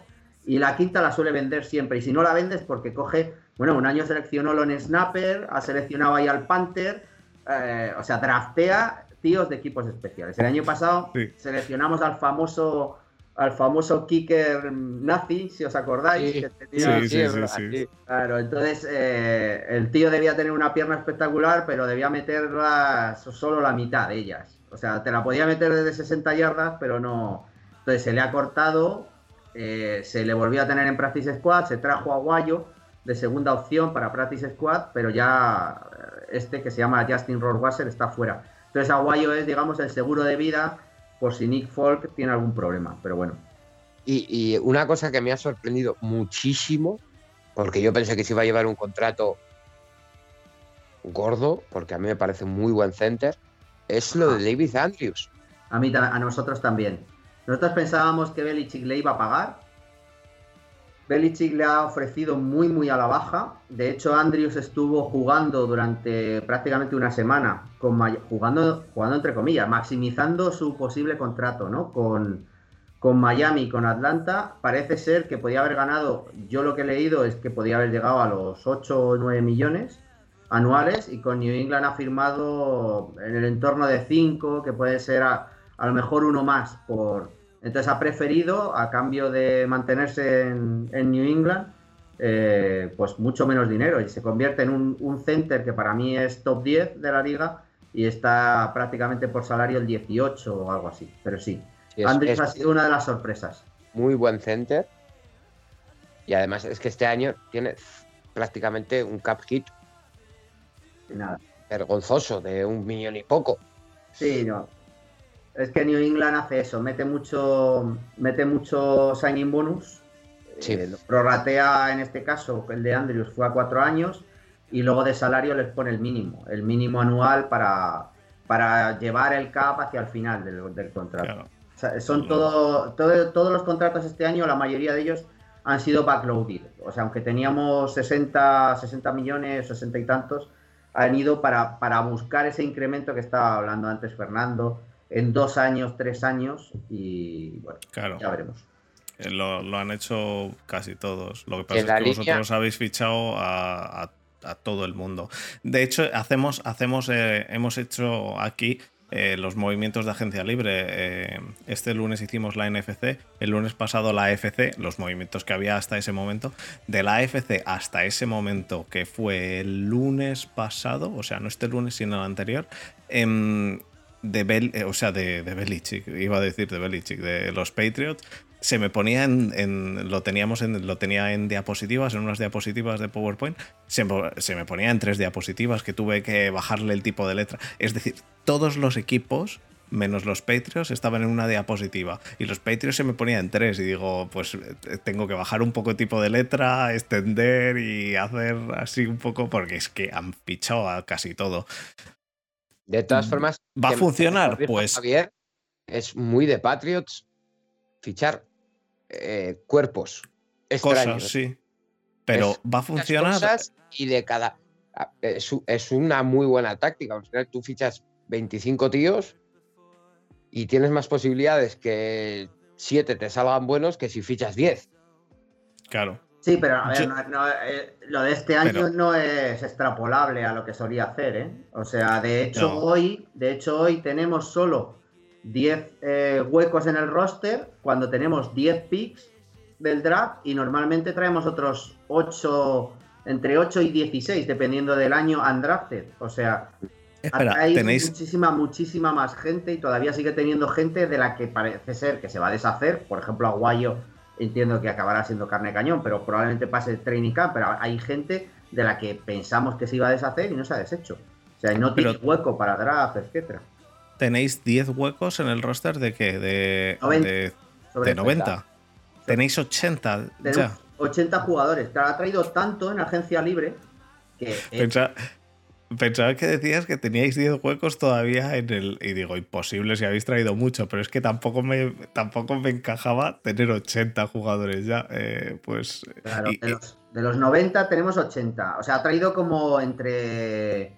O sea, entre renovaciones y firmas ha firmado prácticamente 30 jugadores. Entonces, sabes que no vais a hacer un trade down de la quinta ronda, porque que vas a conseguir dos rondas eh, para otro año, porque este año no te queda. Claro, este por eso yo creo que la gente estaba apostando porque íbamos a ser también agresivos en el, en el draft. Porque cuando tú ya has construido lo que hablábamos, ¿no? Pues ya vas a mejor jugador disponible. Entonces, lo, lo ideal sería comprimir esas 10 posiciones y seleccionar a lo mejor 6, 7 jugadores que te gusten, subiendo, ¿no? O, o a lo mejor puedes hacer un trade down para posicionar, yo qué sé, por ejemplo, es lo que os decía, a mí me gusta muchísimo este año la segunda y la tercera, hay mucha profundidad en algunas posiciones, entonces te puedes bajar porque como nos quitaron la tercera con el tema este de, la grabación idiota en Cincinnati, pues pasas del 47 al 90 y tantos, o sea, hay 50 picks ahí, entonces puede que quieras tener ahí una selección, el año pasado lo hicimos, ¿no? Pero, pero yo por eso creo que la gente está apostando por, eh, por, porque vamos a subir. Pero bueno, yo no lo descarto que podamos subir incluso en primera, en segunda, en tercera yo creo que sí que habrá sí que habrá trades y habrá movimientos porque, porque ya lo llevamos haciendo varios años. Pero esas dos cuartas, esas dos cuartas compensatorias dan mucho juego. No, compensatoria es una. O sea, tenemos ah, sí, cierto, la 139. claro, tenemos una de Houston que es la 122 y la 120 que es la nuestra. Entonces, a mí me cuesta. 139 compensatoria. A, mí me, a mí me cuesta mucho pensar que vamos a, elegir en el 46 y no vamos a hacer nada en los siguientes 50 movimientos, teniendo ahí dos cuartas tan cerca, que es muy fácil pues subir al principio de la tercera, al pick más o menos que teníamos, subir 15 o 20 picks. Yo, yo imagino que dependiendo de lo que caiga, el año pasado lo hicimos, por ejemplo, creo que fue con Uche y con los dos Titans. Entonces yo entiendo que haremos pero claro, ya en picks más bajos. Yo lo de primera lo veía con quarterback, pero es que ahora mismo está, digamos, el mercado está, yo no veo a Belichick pagando tres primeras. O sea, la primera de este año, la del año que viene y la del año que viene. Es la del año de dentro de dos años. O sea, no. No, no, yo tampoco veo a Belichick haciendo eso. Y lo que te puse el otro día en, en tu, en tu podcast que, o tu Twitch, que. Estos 49ers han roto el mercado porque el, el pick 3 eh, pagar tanto, han pagado mucho, mucho, mucho por un pick 3. Yo de hecho fue lo primero, lo primero que le dije a Borja cuando me dijo, hemos cogido eh, el viernes pasado, estaba yo dando una vuelta y estaba volviendo y veo en el, móvil, tú, tú, tú, hemos cogido la tercera, el tercer pick, hemos dado tres primeras rondas y digo, estáis locos, me parece carísimo. ¿Que me parece un, un buen movimiento? Sí, porque me parece que San Francisco se la tenía que jugar. Te puede salir mal, te puede salir bien, pero por lo menos te la juegas, si funciona, pues tiras cinco años con un quarterback bueno. Eh, pero...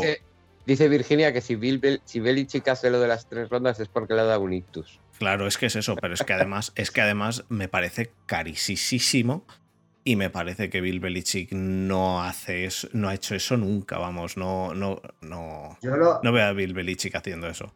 Veo más a Bill Belichick con la broma que hacemos siempre Adri y yo, subiendo al pick 3, 4 eh, y cogiendo a un long snapper. No, lo, creo que lo puse en Twitter, no sé si el otro día lo hablábamos en Twitch cuando hiciste el comentario, pero yo recuerdo ver la película de Draft Day hace, yo qué sé, la primera vez que la vi, 7, 8 años, y decías tres primeras rondas, ¿esto cuándo pasa? Y mirabas en el Wikipedia y no había pasado desde los años 90 o no sé. Este año, este año. Cuando lo veo, digo, ostras. Hay que, hay que volverse a ver Draft Day este año, ¿eh? es que estamos ya en esos niveles que, que Draft Day pues, parece eso, súper exagerado, es una película, y, ya está pasando. O sea, yo, yo, creo que la NFL tendrá que empezar a pensarse mucho el tema de las reglas de pase porque, porque es que ahora mismo ya no hay, tú no tienes ya 32 quarterbacks que todo el mundo consideramos titulares, ya no existen. O sea, ahora mismo no están, ya no hay. O sea, si Cam Newton va a ser el titular de New England, ya, ya no estamos hablando de 32, estamos hablando de 31. Y si te pones a contar, hay alguno que se va a caer este año. Big Ben, Big Ben en cuanto le den un golpe. Big Ben, Jared Goff, o sea, si te pones, Goff, es la única profesión que se necesitan 32 señores en el mundo y probablemente cuántos hay, 25, 25, 28 a un nivel que puedes decir sois lo que realmente se os está pagando. a, Goff, a Goff le ha reestructurado el contrato y se queda en los Lions por lo menos tres años. ¿eh? Sí, sí, pero, pero yo no. Pero porque los Lions están jugando a una cosa un poco rara con el entrenador y ya veremos a ver qué seleccionan y, están jugando yo creo que a más largo plazo, ¿vale? Y entonces les da más igual y, puede funcionar. Yo creo que, que Goff puede ser titular. Con un equipo que está en reconstrucción, pues no, no habrá problema, pero no sé. Nos, nos, dice Matrioska que Kraft ha, dicho hoy que este año le gusta más la idea del draft, que habían sido mejorables dos años, que si habrá sorpresa. No sé. Yo, yo, El, otro, día tanteé a uno, de, a uno de Boston porque ya se lo había escuchado a otro, pero no me respondió. La, la impresión que tengo, porque Belichick había estado escondido, ¿no? La primera vez que aparece es el otro día con en el Pro Day de Miami Hurricanes pero no había estado ni, con Trevor Lawrence, ni había estado en todos los pre que había, había habido. Y sonaba como que estaba un poquito apartado, ¿no? Que, el acuerdo con, el nuevo general manager, porque el otro sabéis que se ha ido a, pastorear lo que está sucediendo en Houston, que es también de traca, eso, eso da para otro podcast entero. El nuevo como que le había pedido cierta independencia. Lo que pasa es que no he conseguido que me la lo confirmen ahí ninguno, pero parece que suena como que está un poco más alejado de. Porque las decisiones del draft, sinceramente, o sea, como general manager, como entrenador, mm, pues bueno. Pero las decisiones de su primera y segunda ronda normalmente de los últimos cuatro o cinco años son un desastre. O sea, un auténtico desastre. Entonces, son, son rarísimas. Es que hace lo que no se espera a nadie. Lo que pasa es que teniendo a Tom Brady, teniendo a Gronkowski y demás, pues. Eh, claro, sí, la ganabas.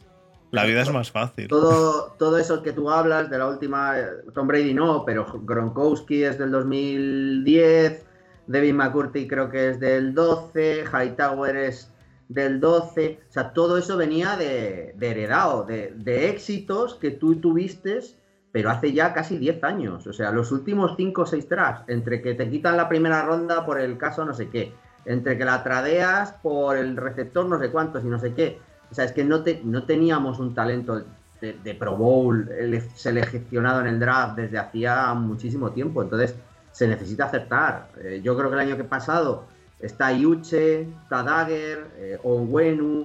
Hay tres o cuatro jugadores que yo creo que se ha, se ha pegado. Hace dos años, vamos a ver si acaban también consolidándose alguno de ellos pero se necesitaba un poco otra, otra manera de afrontar el draft. Y, por eso, a ver si se confirma que Belichick no está tan encima. Ya veremos a ver.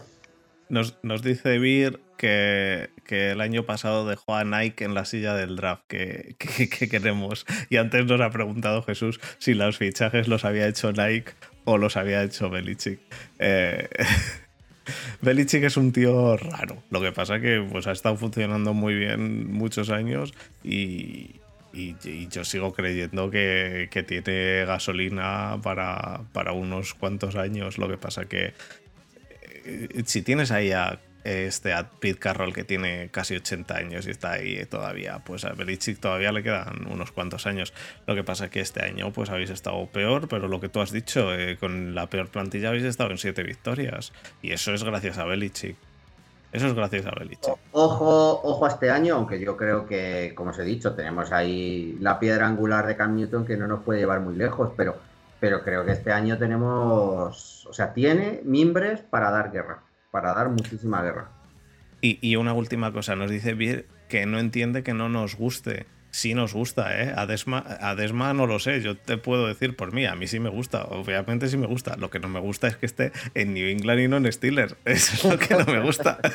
¿Este quién? Belichick. Belichick, claro. Ah, ya, ya. claro, es, lo mismo, me pasa lo mismo que, que con Tom Brady. Tom Brady a mí me gusta, pero le quiero fuera de la liga. Quiero que pueda, que pueda ganar otro equipo. O, gane otro, ¿no? o como mínimo en la NFC. o como mínimo en la NFC, eso. que se quede allí. Pero no, pero le quiero fuera de la liga. O no, le querría o fuera de la liga o en los Steelers y que gane. Y que gane.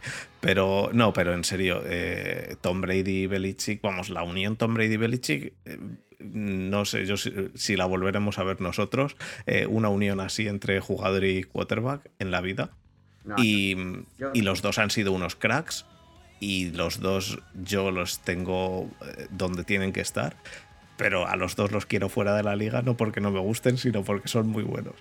Son, dos auténticos taraos, enfermos del fútbol, eh, los dos. O sea, eh, Belichick desde, desde que su padre encima, claro, cuando están con un tío que, está entrenando en, Navy en, en, aquel momento, con cinco años y te está contando las cosas, tienes 70 y sigues siendo un tarao, que lo único que haces es esto y, eso, y el perro pasearlo luego y el barco ese que tiene y dar una vuelta y el otro que está tarado también, porque es que está tarado, ya tiene el reloj ese de la cuenta atrás para la próxima Super Bowl. Entonces, que se junten dos tarados de ese, de ese nivel y que, y que además lleven tanto tiempo siendo tarados, pues es que muy Y que funcione, y que funcione. Sí, claro, que no salgan a leches uno contra el otro, claro. Que duren 20 años juntos es muy complicado. Yo creo que eso. Yo, yo alguna vez, ahora ya no, pero ya tenemos a Stefanski, pero yo tenía la pedrada de que Belichick, eh, viendo lo que había en los Browns, que dijese, me voy a los Browns a ver si lo arreglo. Algún, en algún momento, sobre todo lo pensé en el último año de Hugh Jackson, que ganáis la Super Bowl, si no me equivoco. Puede ser. No sé, yo tuve una temporada, una pedrada en la cabeza que decía que, eh, mira, se acabó quitar al innombrable de allí, ya dejo yo los patrios como los he dejado, que ya he ganado cinco anillos, ya voy yo allí y lo arreglo. yo, tengo, yo tengo un podcast que, lo comenté, que, que Beli, no, no, que, no pensando que Belichick iba a ir, porque yo creo que Belichick cuando se habló de todos los líos, cuando quiso sacar a Brady y todo eso, yo creo que su, su equipo del alma eh, es, es, Nueva York, son los Giants, que fue donde empezó. Y, yo creo además que tiene buena relación con la familia Mara. De hecho, de hecho es Joe Judge está allí porque llamó, llamó Mara a, a Belichick. Pero es cierto que, yo, lo pensaba, digo, con la plantilla que tiene Browns, si le pilla pues un tío de, línea como es Carnequia, pues yo hablaba en, aquel momento también de que teníais un montón de gente de línea que no, no, estaba funcionando, o Belichick, etcétera. Eh, vamos, Luego a ver si me acuerdo y te busco cuál es el podcast, pero, pero lo hablaba. O McDaniel de coordinador y yo creo que aquel equipo, otro tipo de entrenador. Es que esta NFL es, lo hablábamos antes con lo de Salé, con lo de Stefanski. O sea, tiene que llegar un tío que te cambie la cultura, que te cambie la manera de trabajar. Y si no, no es el Madrid o el Barça que siempre gana, no el Bayern, que da igual casi a que pongas de, de entrenador. No, esto no es así. Aquí el entrenador vale más que la mayor estrella o toda o 10 mayores estrellas que contrates. Sí. Y ahí está. Yo tenía, Desma, tenía la esperanza, no la pedrada, pero la esperanza de que eso que has dicho de Belichick lo hiciese Tomlin y se fuese a tomar por culo y se fuese para allá. De todas formas, a Tomlin lo, lo, criticamos, lo critica todo el mundo, pero Tomlin ha conseguido incluso no tener una temporada negativa. Nada, me da igual, pero Tomlin ha conseguido ir con Big Ben, con Antonio Brown y con Le'Veon Bell con una línea ofensiva que era top y perder contra los Jaguars de una forma desastrosa. Y perder contra, y este año perder contra los Browns de una forma desastrosa. Y que en regular season es un muy buen head coach, lo que quieras. Yo no estoy de acuerdo. Yo, si quieres, te lo cambio por Belichick. Era, un vestuario de taraos. O sea, que, que salieran allá que luego han salido todos y no han funcionado en ningún sitio. no, pero, pero de Tarao, Tarao solo estaba. Bueno, no, vale. Antonio Brown y. Y Marta No, Leveon Bell, no, Leveon Bell, vale, hizo un, rap, pero nada más. El, el tema de sentarse de Leveon Bell, yo lo veo igual que lo critiqué en su día, pero luego pensándolo realmente, no lo hizo nada mal. Dijo, no juego, me siento. Se sentó, ni la lió ni nada. Dijo, yo quiero mi dinero, ¿me lo dais? No, pues me siento. ¿Vas a perder más que, vas a, que lo que vas a ganar? Pues me da igual, me siento. Y se sentó y no jugó, pero no la lió. El que la lió fue Antonio Brown, Marta Bryan, que todavía no ha ido a jugar un partido sin fumar. Eh, eso sí, eso sí. Vaya aliantes, sí, la verdad. me, acuerdo, me acuerdo cuando, ah, bueno, mis inicios tampoco, ¿no? Pero de los primeros años, igual sería el tercer año o el cuarto año que yo empecé a seguir la NFL, Josh Gordon y Martavis Bryant, tío. Y teníamos, y teníamos a Antonio Brown. Y teníamos dos, ese año, Jamaica se cae. Y, y, ese año teníamos a. Con Martavis Bryant teníamos a. yo no sé si ya se había, no me acuerdo ahora mismo, si ya se, eh, si ya se había ido Heath Miller o seguía y teníamos a Jesse James y, y, teníamos un equipo que no era para perder como perdimos contra Jaguars. Pero bueno, da igual, no es esto de los Steelers. Yo ya he, ya he arremetido contra Tomlin lo que tenía que remeter. Y si le quiere a alguien, yo no tengo ningún problema en mandárselo. Y en cualquiera de vosotros dos, yo me traigo a Stefanski o a Bill Belichick sin ningún problema. No, creo que haya ni, ni, Cleveland ni nosotros estemos dispuestos ahora mismo a cambiar. Ya me lo imagino, ya. Bueno, eh, pues nada, chicos, yo creo que, que, ha quedado bien. Llevamos una hora y media, así que yo creo que podemos pasar al cierre. Y, nada, y eso, vamos para allá.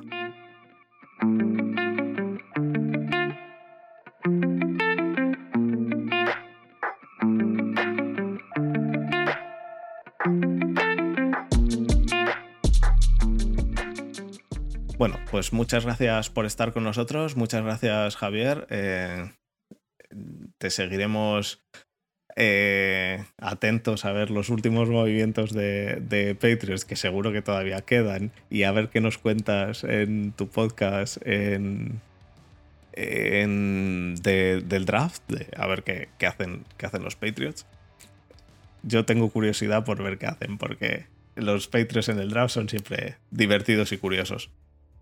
Y nada, eh, muchas gracias Desma también por estar con nosotros. A los que nos están siguiendo, los invitamos a que este fin de semana, seguramente el viernes, hagamos lo de las cañas y estemos charlando con vosotros, que ahí sí estaremos atentos del chat y, y diremos más tonterías y demás y ese sí que no irá al podcast. Y nos podéis oír en, a los que nos estén oyendo, nos podéis oír en el podcast en todas las plataformas y colgamos el podcast en YouTube y lo hacemos en directo en Twitch, como, como ya sabéis, y lo solemos decir un día antes o así en, en Twitter a la hora a la que vamos a grabar. Hoy nos hemos retrasado un poco por problemas técnicos que no funcionaba nada, de hecho no hemos tenido a Borja por eso, pero iba a grabar. y nada. Em, iba, como siempre. Bueno, iba a grabar, pero que ha estado incluso, incluso Javier la ha visto. O sea, que, que, se ha ido porque de repente ya no le funcionaba la cámara, se ha, se enfurruñado y se ha ido. Y, y, de hecho me ha mandado un WhatsApp diciendo, me cago en el Skype, qué asco de aplicación. Así que nada, eh, una, una lástima. Pero bueno, eh, eso. Pues muchas gracias Javier por estar con nosotros y, nada, eh, seguiremos en contacto porque seguro que hay algún, algún otro algún otro programa en el que te podemos traer, que ahora llega, después del draft llega el verdadero paseo del desierto, la travesía del desierto, y ahí o nos apoyamos los unos en los otros o lo pasamos muy mal, muy mal. Está claro. No, muchas gracias y encantado. Yo, cuando queráis, ya sabéis, esto es hoy por ti, mañana por mí, ya, o sea que encantado de venir. Yo, yo me, he sentido súper a gusto, o sea que no hay, no hay problema. Y a, nuestros oyentes recordarles que podéis seguir a, Javier en la cuenta de Twitter almendros barra baja NFL y que tiene su propio podcast en el cual eh, habla de los, de los Patriots. Es semanal, ¿no? Lo hacéis semanalmente generalmente. Soy yo solo, lo hago yo solo. Y... Pero a veces te traes a los que antes hacían el de Patriots España. A ver, yo, yo estaba. Está el, podcast de Patriots España, ¿vale? Que empezaron, llevaban siete años. Sí, sí. Yo Iñaki, ¿no? hace dos y luego me invitaron, entonces yo ahora participo en los dos. Hago el mío semanal ah, y cuando hay Patriots España no graba tanto. Entonces, como la perrera. Temporada sí, Luego ya dependiendo, ¿no? Pues hemos hecho una mm. libre, draft, hemos hecho algunos. Y sí que es verdad que, para Twitch, para no salir yo solo aquí, que la gente no se canse de mi cara, sí que tiro de. tiro, normalmente tiro de ellos. El otro día no, lo hice yo solo por probar ahí un experimento. Pero vamos, normalmente sí, en Twitch estamos más gente.